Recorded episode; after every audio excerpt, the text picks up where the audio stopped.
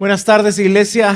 Es un privilegio poder estar con ustedes de nuevo para recibir la palabra del Señor. Y hoy vamos a concluir el capítulo 12 eh, de Génesis. Eh, la semana pasada iniciamos el capítulo 12, hoy vamos a concluir el capítulo 12. Así que acompáñenme por favor, abran sus Biblias en Génesis capítulo 12 Vamos a estar anclados del verso 10 al 20.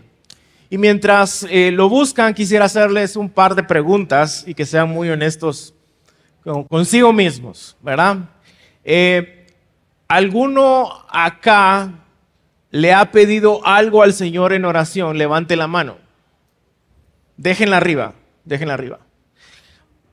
¿Cuántas veces ustedes han sentido que han esperado mucho tiempo por la respuesta de Dios? ¿Ok?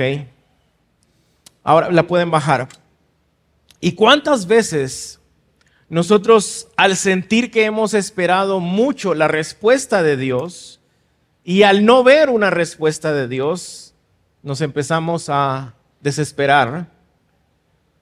Nos empezamos a impacientar y decidimos mejor dejar de esperar y actuar en nuestra propia voluntad para que las cosas sucedan, para buscar nuestro propio beneficio. A todos nos ha sucedido en algún punto de nuestra vida, si somos honestos. Y es que esto sucede en la mayoría de áreas de nuestra vida. Sucede, por ejemplo, en lo laboral. Estamos pidiéndole a Dios por, no sé, tal vez un aumento, un cambio de lugar, un ascenso, no sé. Eh, y de repente estamos esperando y nos gana la impaciencia de no ver la respuesta de Dios y tomamos una decisión apresurada en nuestra propia sabiduría. Nos pasa, por ejemplo, en lo financiero. Queremos tanto algo que no podemos esperar y vivir de acuerdo a la sabiduría del Señor y nos endeudamos y terminamos endeudándonos con tal de obtener lo que queremos. Nos pasa también en nuestras relaciones, tal vez especialmente dentro de la familia.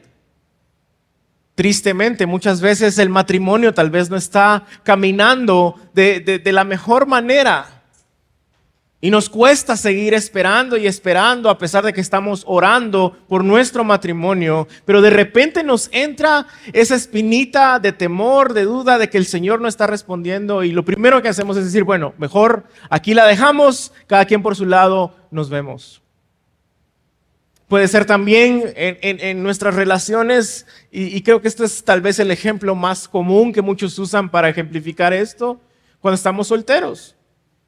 Estamos esperando, esperando, y los solteros todos dicen amén, y, están esperando, y al no ver una respuesta de Dios, deciden actuar en su propia sabiduría, y como coloquialmente decimos, se van con el primero que se las atraviesa enfrente.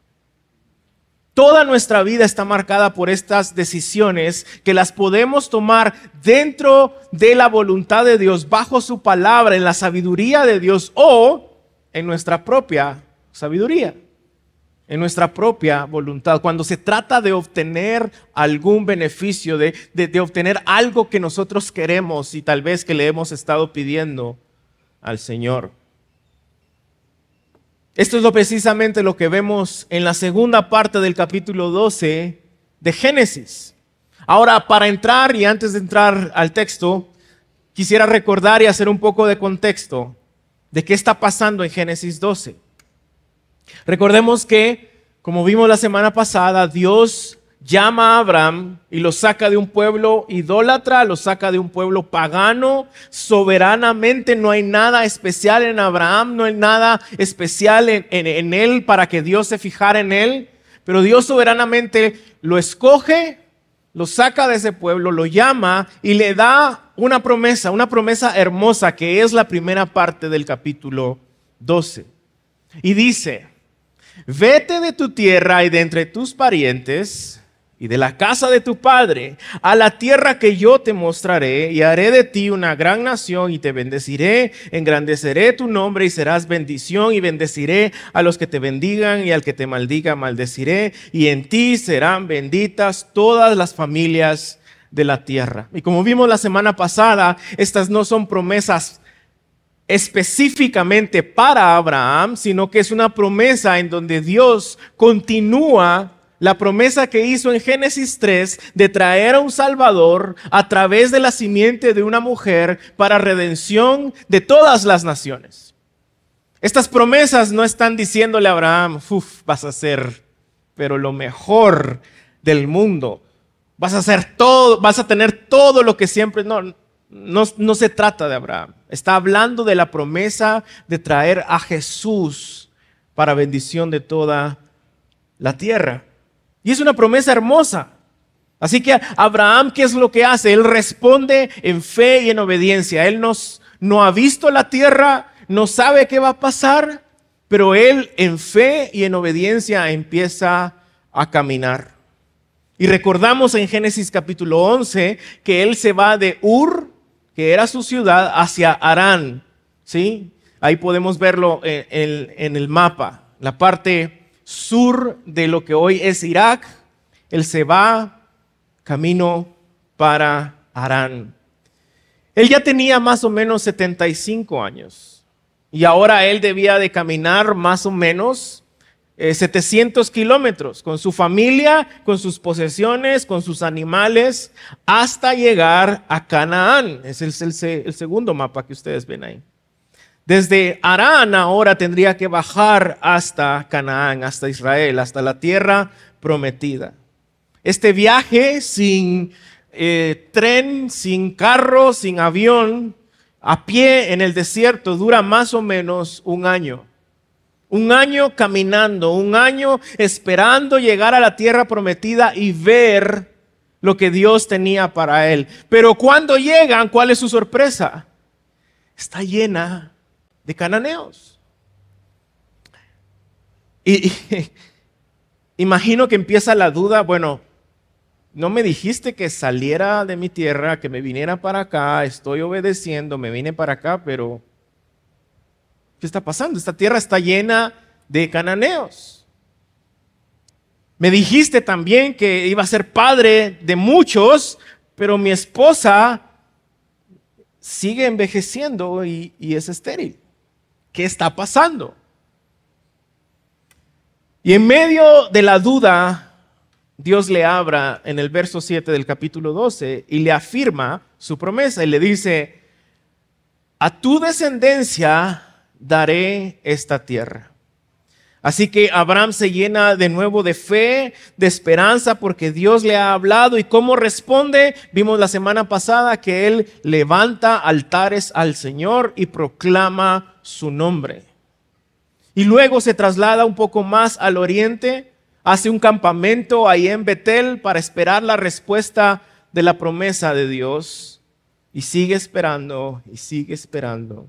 Y luego se mueve a un un poco más hasta Negev y ahí termina el sermón de la semana pasada en Génesis capítulo 12, verso 9. Abraham inicia viviendo en fe. Dios lo escoge, él conoce a Dios, él empieza a vivir en fe, en obediencia, y mientras él vivía de esta manera, él alababa al Señor, levantando altares en su vida, invocando su nombre.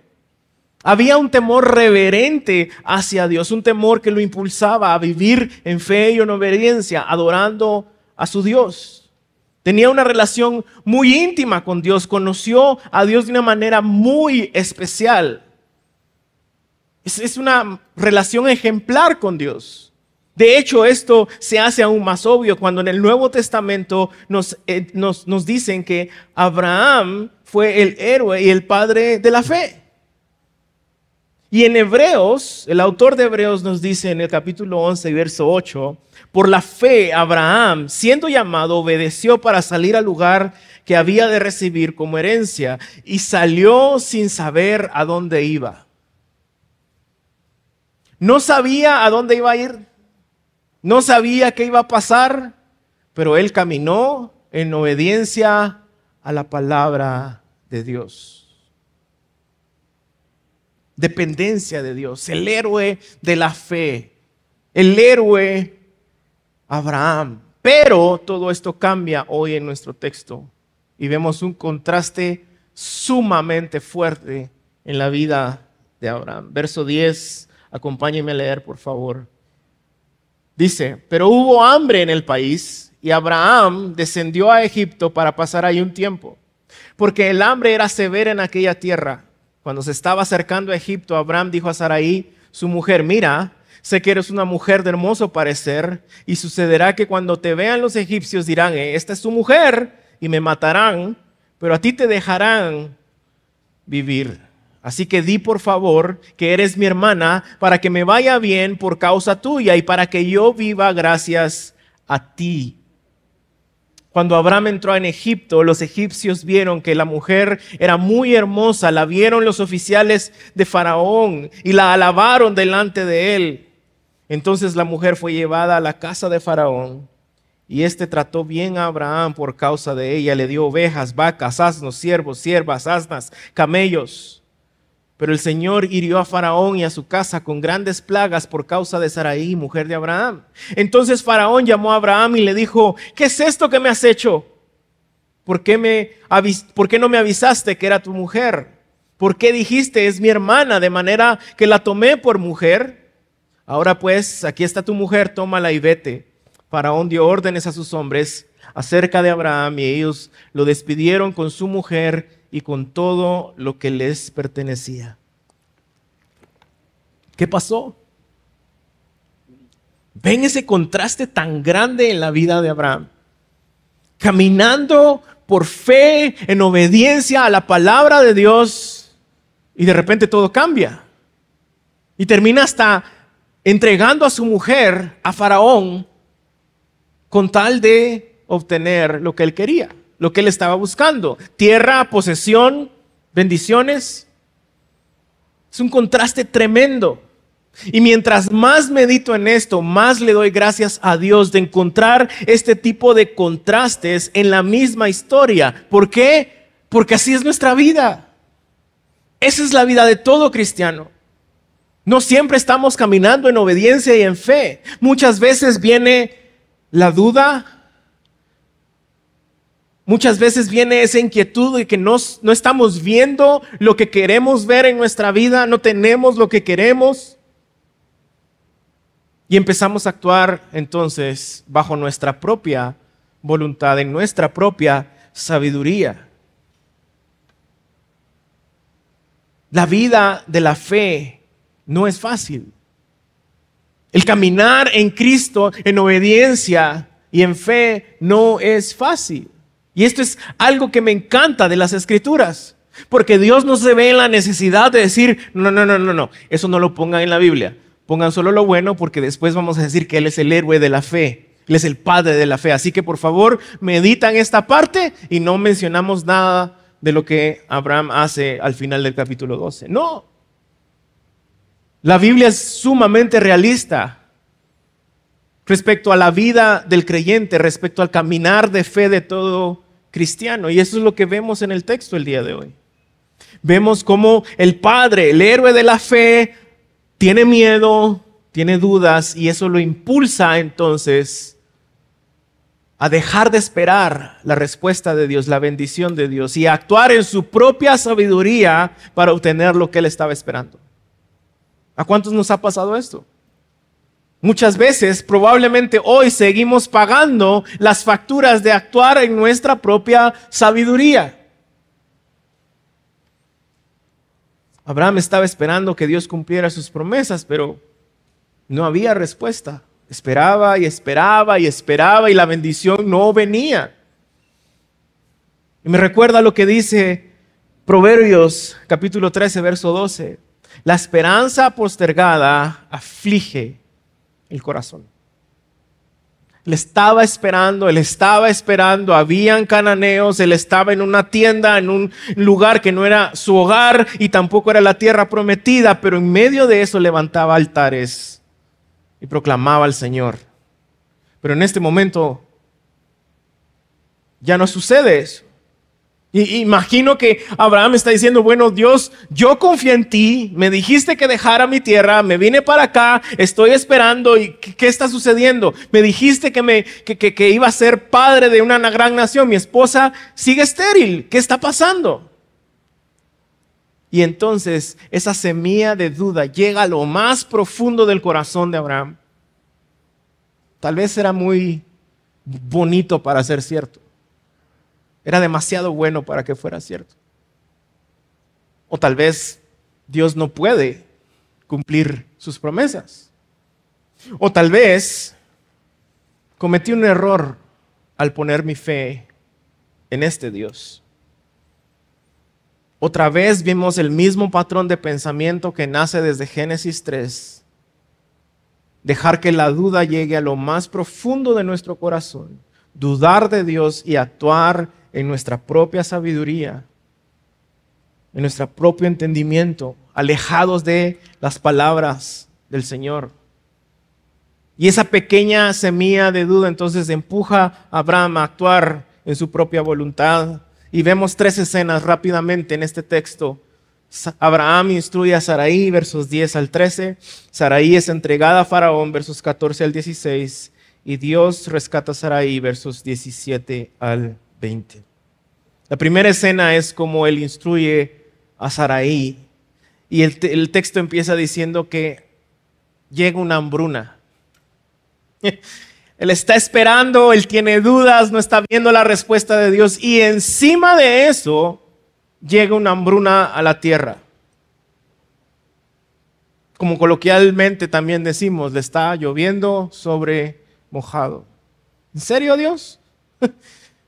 No solo no estoy viendo la respuesta, no solo mi esposa sigue envejeciendo y no tengo eh, herederos, los cananeos están por todos lados y ahora no hay que comer. Y no sé si podemos apreciar lo aterrador que es estar en medio de una hambruna. ¿Por qué? Porque la mayoría, si no es que todos nosotros, nunca hemos experimentado estar en medio de una hambruna. Nunca hemos experimentado qué se siente pensar, no tengo que comer en la noche. No sé qué le voy a dar a mi familia en la noche. No sé qué voy a comer mañana. Y, como paréntesis, si tú estás viviendo algo así, por favor acércate a nosotros, porque podemos y queremos ayudarte. Pero muy pocos de nosotros conocemos esta sensación de inseguridad y de no saber qué va a pasar. Y esa duda se hace más grande. Esa incertidumbre se hace más grande. Y empiezas a cuestionarte, como creo que lo hizo también Abraham, ¿será que esta situación va a ser más grande que Dios? Porque así se siente, no hay respuesta. Y esto se puso peor todavía, estoy desesperado, con dudas, con miedo. Debo temer más esta situación compleja en mi vida, que en el caso de Abraham era la hambruna, la duda, la promesa, o debo seguir firmemente esperando la respuesta del Señor bajo su voluntad, bajo su palabra. Y en el caso de Abraham gana más la duda y el temor a la hambruna que la confianza y el temor reverente al Señor. Así que decide descender a Egipto. Ahora, un paréntesis acá y espero que se estén preguntando esto como buenos discípulos de Jesús, como personas que leen la Biblia fielmente, como buenos estudiantes de Instituto Reforma. ¿De dónde está sacando toda esta información el pastor? Porque el texto no dice eso. Ahora, esa es una muy buena pregunta y es algo que siempre se tienen que preguntar. ¿Dónde está en el texto? Déjenme darles tres ideas de por qué estoy yo infiriendo que Abraham está pasando por esta situación que yo acabo de describir. Número uno, no se menciona a Dios diciéndole a Abraham claramente que vaya a Egipto. Asumo yo que es por su cuenta, por su propia voluntad que decide hacer esto, impulsado por su temor, por su duda, por, la incertidumbre. Número dos, a lo largo de la Biblia, especialmente en el Pentateuco, la idea de regresar a Egipto siempre son malas noticias. Ahora recuerden especialmente quiénes son los, quién es la audiencia principal de este texto. Es el pueblo de Israel que acaba de salir de Egipto y está por entrar a la tierra prometida. El, regresar a Egipto tiene malas implicaciones, siempre, especialmente en este momento. Y número tres, creo que realmente esto es lo que me, me hace inferir que Abraham se sentía de esta manera o estaba actuando de esta manera, son los altares. Cuando llega a Canaán, ve los cananeos, hay dudas, Dios le habla, reafirma su promesa, ¿qué hace? Levanta altares.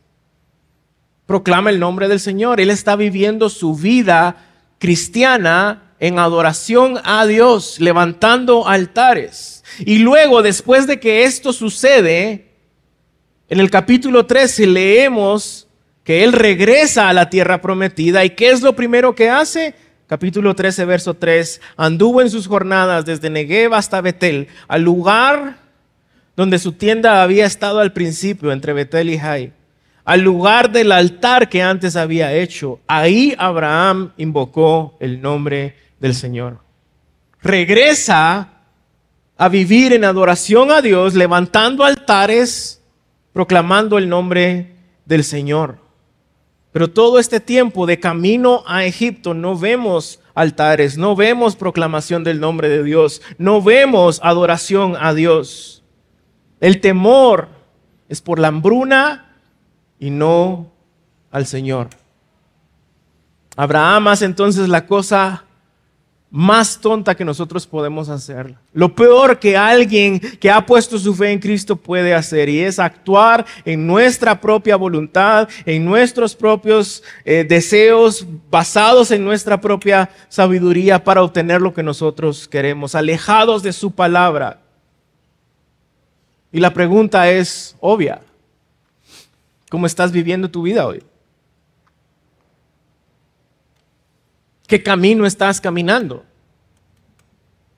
¿Estás esperando en Canaán pacientemente la respuesta del Señor? ¿O estás caminando de regreso a Egipto, lejos de la voluntad del Señor? Estás viviendo tu vida construyendo altares diariamente al Señor proclamando el nombre del Señor. Y obviamente no estoy diciendo que al salir de aquí eh, juntemos materiales para hacer un altar y entonces no, estamos en el nuevo pacto, no adoramos de esa manera. Esto implica adoración en nuestra vida, obediente, que nuestra vida, dice Pablo en Romanos, sea esa, ese sacrificio de adoración al Señor en obediencia a su palabra. Y es que acá es obvio el paralelo que existe en la vida del cristiano. Lo que está haciendo Abraham en esta etapa de su vida, desobedeciendo al Señor o, está o viviendo en contra de la palabra del Señor, es como cuando un cristiano deja de vivir en adoración a Dios. Dejas de congregarte. Dejas de asimilar la palabra de Dios, dejas de orar, dejas de ayunar, dejas de servir. No estás levantando altares en tu vida, no estás proclamando al Señor. Y crees que dos horas el domingo a la semana es suficiente y ya con eso tuviste. Eso no es la vida cristiana. No estás haciendo el más mínimo esfuerzo de relacionarte con otros cristianos maduros para compartir tu vida, para ayudar a otros, para ser discipulado y estar discipulando a otras personas. Ahorita lo importante es el trabajo, porque, porque si no aprovechas estas oportunidades, entonces pues, los negocios se pueden ir. Y eso te hace descuidar tu vida en adoración al Rey Jesús y en beneficio del reino del Rey Jesús. Descuidas también hasta tu familia. como lo hace Abraham. O tal vez son los estudios que te tienen abrumado porque, porque, porque tienes que estudiar, tienes que hacer, hacer tareas y te tienes que graduar y eso es bueno. Pero eso está tomando el tiempo que deberías invertir en el reino del Señor para caminar en obediencia a su palabra. O simplemente tienes muchos hobbies. Los deportes, los campeonatos, el salir, el viajar, ir a la playa. Y, no son cosas malas. Simplemente son cosas que nosotros hemos invertido la balanza de prioridades y decimos, esto es prioridad. El reino de Dios y Dios, el domingo dos horas ya con eso. No funciona así. No funciona de esa manera. Si no estamos levantando altares constantemente en nuestra vida, nuestra vida está invirtiendo estas prioridades. Y lo peor de todo esto, iglesia, amigos, es que el vivir de esta manera arruina absolutamente todo, aunque aparentemente las cosas salen bien. Porque Abraham al final del capítulo 12 sale bendecido con un montón de cosas, con mucha prosperidad material. Este momento de su vida casi lo arruina todo porque tomó la decisión de salirse de la voluntad del Señor, de dejar de esperar e irse a Egipto. Puso en peligro todo lo que Dios le había prometido. Y, medita en esto por un momento. Dios le promete tierra y él se va para Egipto. Dios le promete bendición porque él lo estaba adorando y era obediente. Abraham deja la tierra, se va y deja de levantar altares, deja de adorar al Señor e invocar su nombre. Dios le promete descendencia a Abraham y él termina entregando a su mujer al faraón, la mujer de donde vendría esa descendencia. Está arruinando todo por caminar en su propia sabiduría, por caminar en su propia voluntad y no sometido a la palabra del Señor, aunque eso signifique seguir esperando, caminar donde no hay claridad, obedecer cuando no tiene sentido. La segunda parte, que creo que es lo peor de esta historia, es cómo Saraí es entregada al faraón. Capítulos, perdón, versos 14 al 16. Y más o menos Saraí ya tenía como 65, 70 años. Y sin embargo era todavía una mujer sumamente hermosa, tanto que le preocupa a Abraham que lo maten, es decir, se preocupa otra vez por él, por sus prioridades, por lo que él quiere antes de cuidar a la esposa que Dios le dio. Eso lo lleva a tomar decisiones absurdas y malvadas con tal de salirse con la suya. Él pone en riesgo a su esposa, no la cuida, no la valora. Es obvia la aplicación. Esposos, estás valorando a tu esposa. Estás amando a tu esposa como Cristo amó a la iglesia. Al punto de que das tu vida por ella, porque así lo hizo Cristo por su iglesia. No se trata solo de llevar la provisión, no se trata solo de decir, aquí está y ya cumplí. No, no, no, no, no, no. Si quieres caminar en el camino de la fe y la obediencia, la palabra del Señor, el estándar es más alto. Esposos, amen a sus esposas como Cristo amó a la iglesia. Como Cristo ama a la iglesia, llegó a la cruz por ella. Abraham está solo pensando en él mismo, en lo que él quiere, en lo que a él le gusta, en, estar bien, en obtener bendiciones. ¿A cambio de qué? De que Faraón viole a su esposa.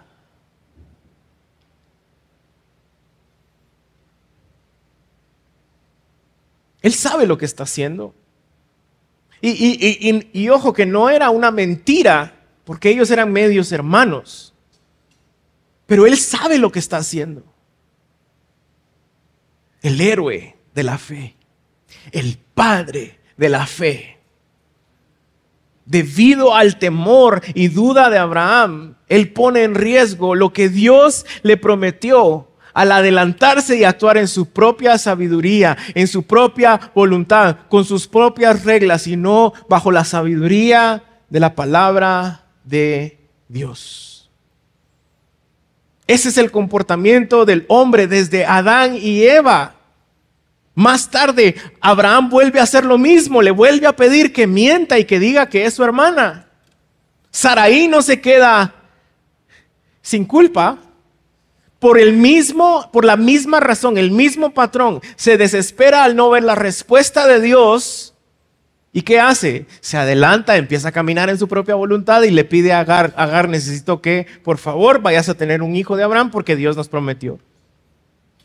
Este es el patrón de la humanidad. Así actuamos nosotros cuando estamos en medio de situaciones duras como la hambruna, en medio de dudas, en medio de temor. Y dejamos de esperar en la palabra del Señor y empezamos o seguimos viviendo bajo nuestros propios principios, bajo nuestras propias normas, en nuestra sabiduría. Faraón la toma, los hombres la ven, la alaban. ¿Te, imaginas lo incómodo que es para Saraí ese tipo de acoso? Lo que es peor, verso 16, le sale todo bien a Abraham. Faraón trató bien a Abraham por causa de ella, le dio ovejas, vacas, asnos, siervos, siervas, asnas y camellos. Y esto es sumamente interesante. Cuando estaba leyendo un poco del contexto, habla de las asnas y los camellos, que era como la mejor posesión que alguien podía tener.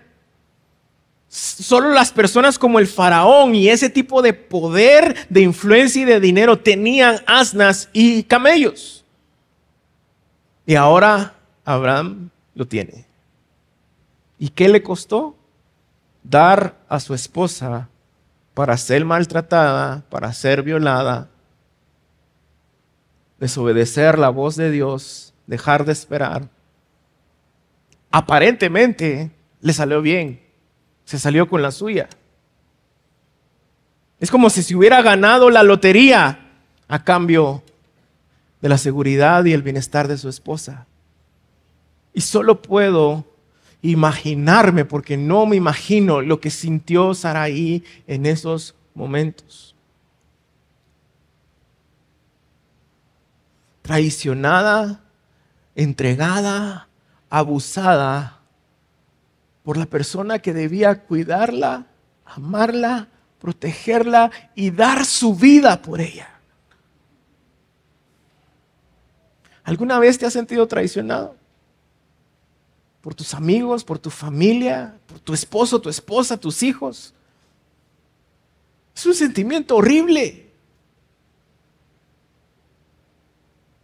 Es un sentimiento duro de, de tristeza profunda que incluso científicamente llega a traumar tanto a las personas que quedan marcas en su vida, físicas, emocionales. Abraham, el héroe de la fe, no fue el héroe para Sarai. Fue todo lo contrario. Pero aquí viene lo hermoso de esta historia. Pero Dios Dios no dejaría de cumplir su promesa. A pesar de Abraham, Dios no dejaría a Saraí perdida en la deriva, sin cuidado. Así que, como hemos visto hasta ahora en los capítulos estos de Génesis, ¿qué es lo que hace Dios? Interviene. Interviene en tu historia. Interviene en la historia de Abraham y Saraí. ¿Y qué hace? Los rescata porque Él es el héroe. No es Abraham. No es Abraham, es Dios. Y Dios rescata a Saraí, versos 17 al 20. Ahora, vean algo interesante que es del verso 10 al verso 16, no hay mención absoluta de Dios. No se menciona a Dios, no se menciona al Señor. En estos versos solo vemos a hombres que están actuando de acuerdo a su propia voluntad. Pero al llegar al verso 16 leemos algo sumamente hermoso. Dos palabras a lo largo de toda la escritura implican, son el equivalente al mensaje del Evangelio, de Dios viniendo a rescatar a lo perdido, a los perdidos para su gloria. Y esas palabras son las primeras palabras del verso 17. Pero Dios, pero el Señor viene, interviene a rescatar a Saraí y por misericordia y gracia a Abraham. Hirió a Faraón y a su casa con grandes plagas por causa de Saraí, mujer de Abraham. El héroe de la fe, el padre de la fe, se aleja de Dios, abandona a su esposa, pero Dios no la abandona a ella y se acerca a ella. Dios no la olvida. Dios recuerda sus planes para ella. Interviene en su historia. Esposas, probablemente algunas de ustedes están viviendo con esposos que no las aprecian, con esposos que, que no las valoran, con esposos incluso tal vez que hasta las han abandonado. Pero Dios, Dios no abandona. Dios no engaña. Dios no maltrata. Dios es el mejor esposo. Dios es el mejor amigo. Depende de Dios. Así que Dios rescata a Saraí milagrosamente, envía plagas sobre Faraón, sobre la casa del Faraón, y de alguna manera esto le da revelación a Faraón de que hay algo malo que se hizo acá. Vean lo irónico de esta historia.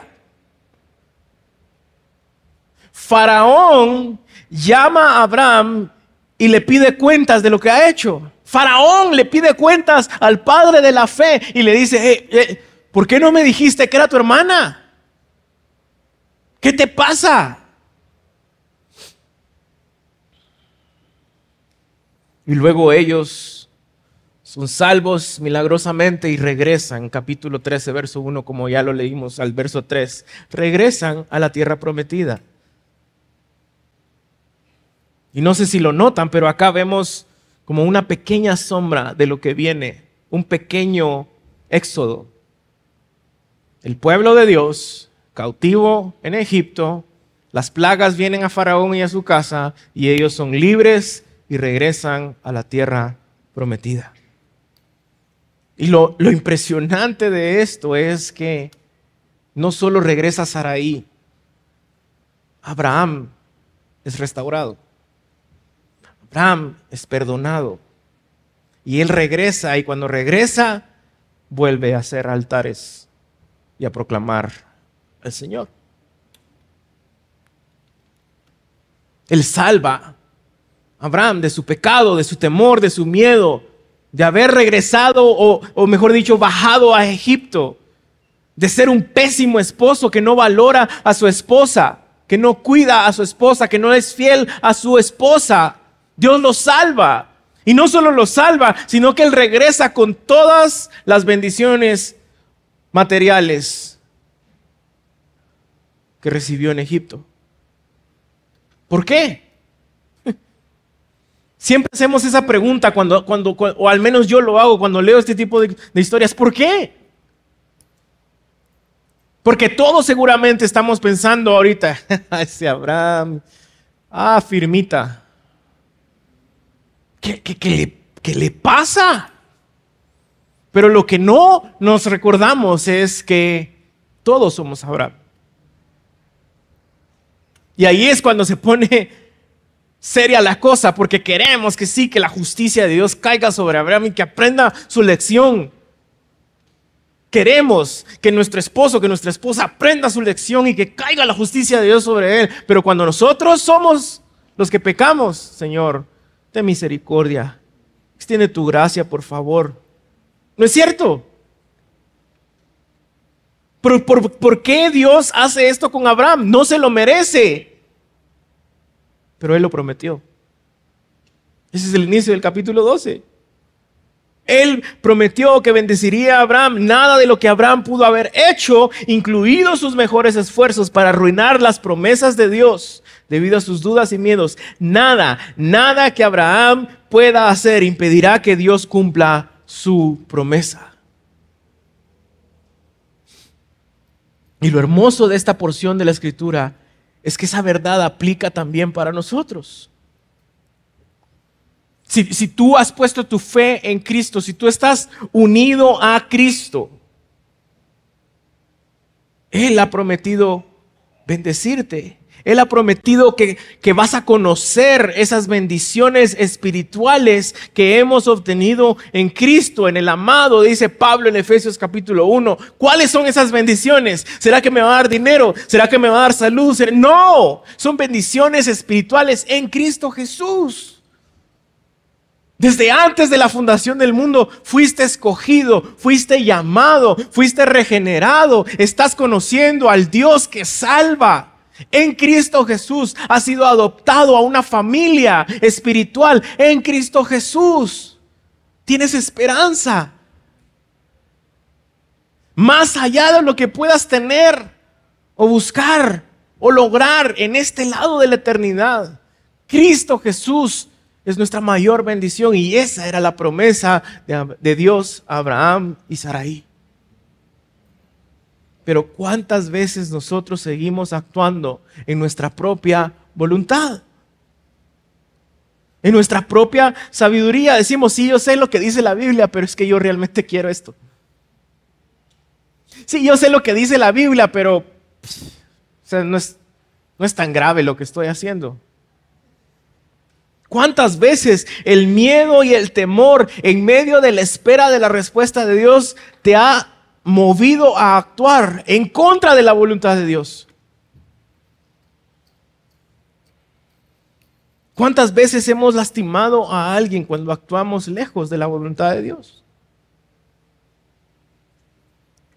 ¿Cuántas veces hemos vivido para nuestro propio beneficio primero, antes que vivir para la gloria de aquel que nos llamó de las tinieblas a su luz admirable. Todo es prioridad menos Dios y su reino. Y, por favor, no te engañes. Dos horas el domingo no van a solucionar absolutamente nada en tu vida. Nada. Es una vida entregada al Señor en obediencia, en sabiduría, llena de la palabra de Dios, orando, levantando altares continuamente en tu vida. Eso es lo que va a cambiar la perspectiva. Eso es lo que va a cambiar tu vida. De lo contrario, vamos en camino a nuestra propia destrucción.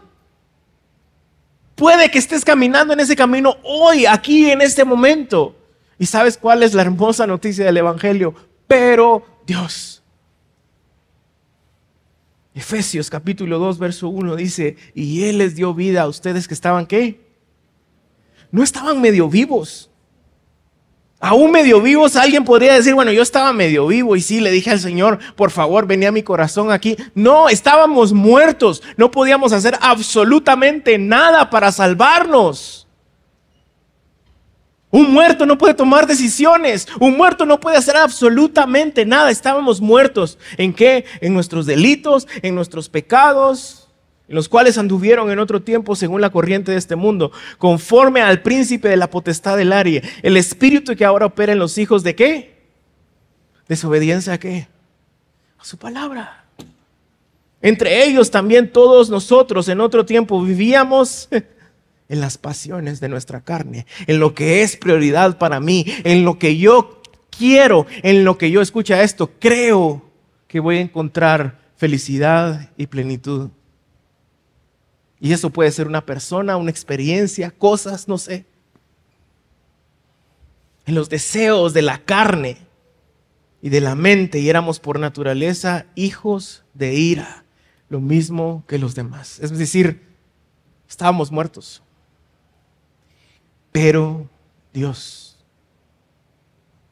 Pero Dios, que es rico en misericordia. ¿Por qué misericordia? Porque no lo merecíamos, al igual que Abraham. Por causa de la gran amor que nos amó, esa es la bendición que tenemos, la promesa cumplida a Abraham y a su descendencia, Cristo Jesús. Por eso Él nos amó aun cuando estábamos muertos en nuestros delitos. Nos dio vida juntamente con Cristo. Por gracia ustedes han sido salvados. Gracia es algo inmerecido. No se lo merecía Abraham, no se lo merecía nadie. Pero hemos sido salvos en Cristo. Esa es la promesa. Y con Él nos resucitó y con Él nos sentó en lugares celestiales a fin de poder mostrar en los siglos venideros las sobreabundantes riquezas de su gracia para su bondad, por su bondad para con nosotros en Cristo Jesús. Ese es el punto de esta historia. Hoy tú puedes estar viviendo lejos de Dios en tu propia voluntad o puedes estar esperando la respuesta de Dios y sentir ese temor de decir, estoy obedeciendo, pero no veo la respuesta y encima de eso se vienen situaciones de hambruna como, como Abraham y no entiendo qué es lo que está pasando y no entiendo por qué me está pasando esto, pero, pero, pero quiero seguir esperando en tu palabra, en tu voluntad, obedeciendo, levantando altares. Porque si tomo otro camino, me va a llevar a la muerte aunque aparentemente todo esté bien. Porque Abraham pudo salir de Egipto diciendo, ¿funcionó o no? Aquí tengo todas mis bendiciones.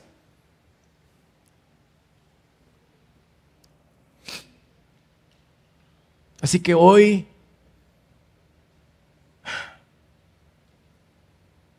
hoy el mensaje es iglesia. Regresa a levantar altares a, proclamar el nombre del Señor en tu vida. Regresa a vivir en la sabiduría del Señor, no en tu propia sabiduría. Él es el único que nos puede rescatar él es el único que puede evitar que lleguemos a ser esas personas de Romanos capítulo 1 que dice, conociendo a Dios, no lo adoraron como Dios, no fueron obedientes a su palabra. Y entonces, ¿qué hizo Dios? Les dijo, eso es lo que querés, eso es lo que te gusta, va, dale pues, adiós, nos vemos. Nos entregó a sus pasiones. Y ese camino lleva a la muerte. ¿Cuáles son tus prioridades hoy? Pueden ser buenas prioridades, trabajo, estudios, familia, hobbies. Pueden ser cosas buenas, pero si eso está tomando el tiempo del Rey Jesús y su reino, medita hoy en tu caminar. Ponte de pie.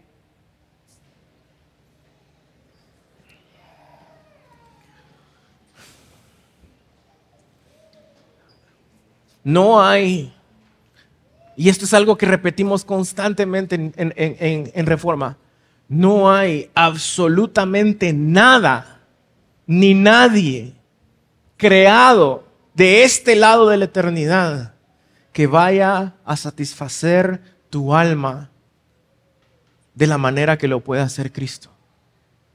Regresa a levantar altares. No, no, ora para que el Espíritu Santo te dé las fuerzas para no ser tentado de vivir bajo tu propia sabiduría corre de regreso a Cristo. ¿Por qué? Porque Él es el héroe. Abraham entregó a su esposa para ser violada y así sacar un beneficio. Dios entrega a Jesús para ser asesinado para tu beneficio. Ese es el Evangelio, eso es lo que creemos, eso es lo que proclamamos, pero la pregunta es, ¿estás viviendo aún en medio de la espera? Aún aunque venga una hambruna, firme en la verdad y en la voluntad del Señor. Y si hoy te tienes que, arrepentir, si hoy tienes que regresar, por favor, hazlo. Y medita ahí en tu corazón. Tenemos nuestro rostro, oremos. Dios, ayúdanos, Señor, a no pecar en medio de nuestras dudas y temores. Ayúdanos a caminar por la fe, en obediencia y a esperar, Señor. Padre, nuestra vida entera no se trata de ver qué también nos va, se trata de, de, obedecer tu palabra, Señor, aún en medio de las situaciones difíciles. Ayúdanos a caminar, Señor, en una relación correcta contigo, en una relación correcta con otros, a construir altares constantemente en nuestra vida, invocando tu nombre, Señor. Si nos hemos perdido, y si nos hemos alejado debido a nuestra propia desesperación, de, al no ver una respuesta, al ver la, la, hambruna, Señor, hoy por favor rescátanos. Sé tú el héroe como siempre lo has hecho de nuestra vida, Señor. Rescátanos de nuestro pecado, rescátanos de nuestro caminar incorrecto, Señor. Si hay hoy esposas aquí, Señor, que han sido abandonadas, que no son valoradas, Señor, fortalecelas hoy, Padre. Que sigan esperando, que sigan orando y en medio de esa hambruna, Señor, que sigan caminando, levantando altares a ti.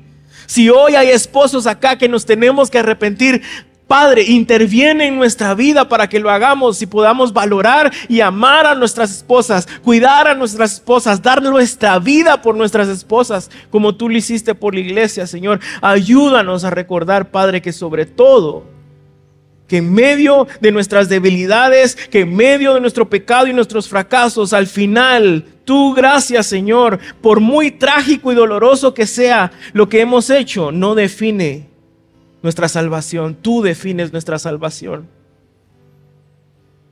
Que nuestra utilidad para tu reino y tu gloria no depende de nuestras debilidades y fracasos, dependen de tu gracia. Gracias porque usas lo débil del mundo. Gracias porque restauras. Y más adelante vemos cómo restauras a Abraham. Vemos cómo restauras a un Pedro, Señor, que te negó tres veces. Gracias por tu gracia, por tu misericordia, Señor. Ayúdanos a recordar constantemente que solo en ti hay esperanza. Así que hoy por favor, cantemos con convicción y recordémosle a nuestro corazón cuando cantamos que Él vino y atravesó nuestra oscuridad, que vino y, e intervino en nuestra vida a pesar de que había un abismo que nos separaba y que Él es nuestra única esperanza. Cantemos al Señor, iglesia.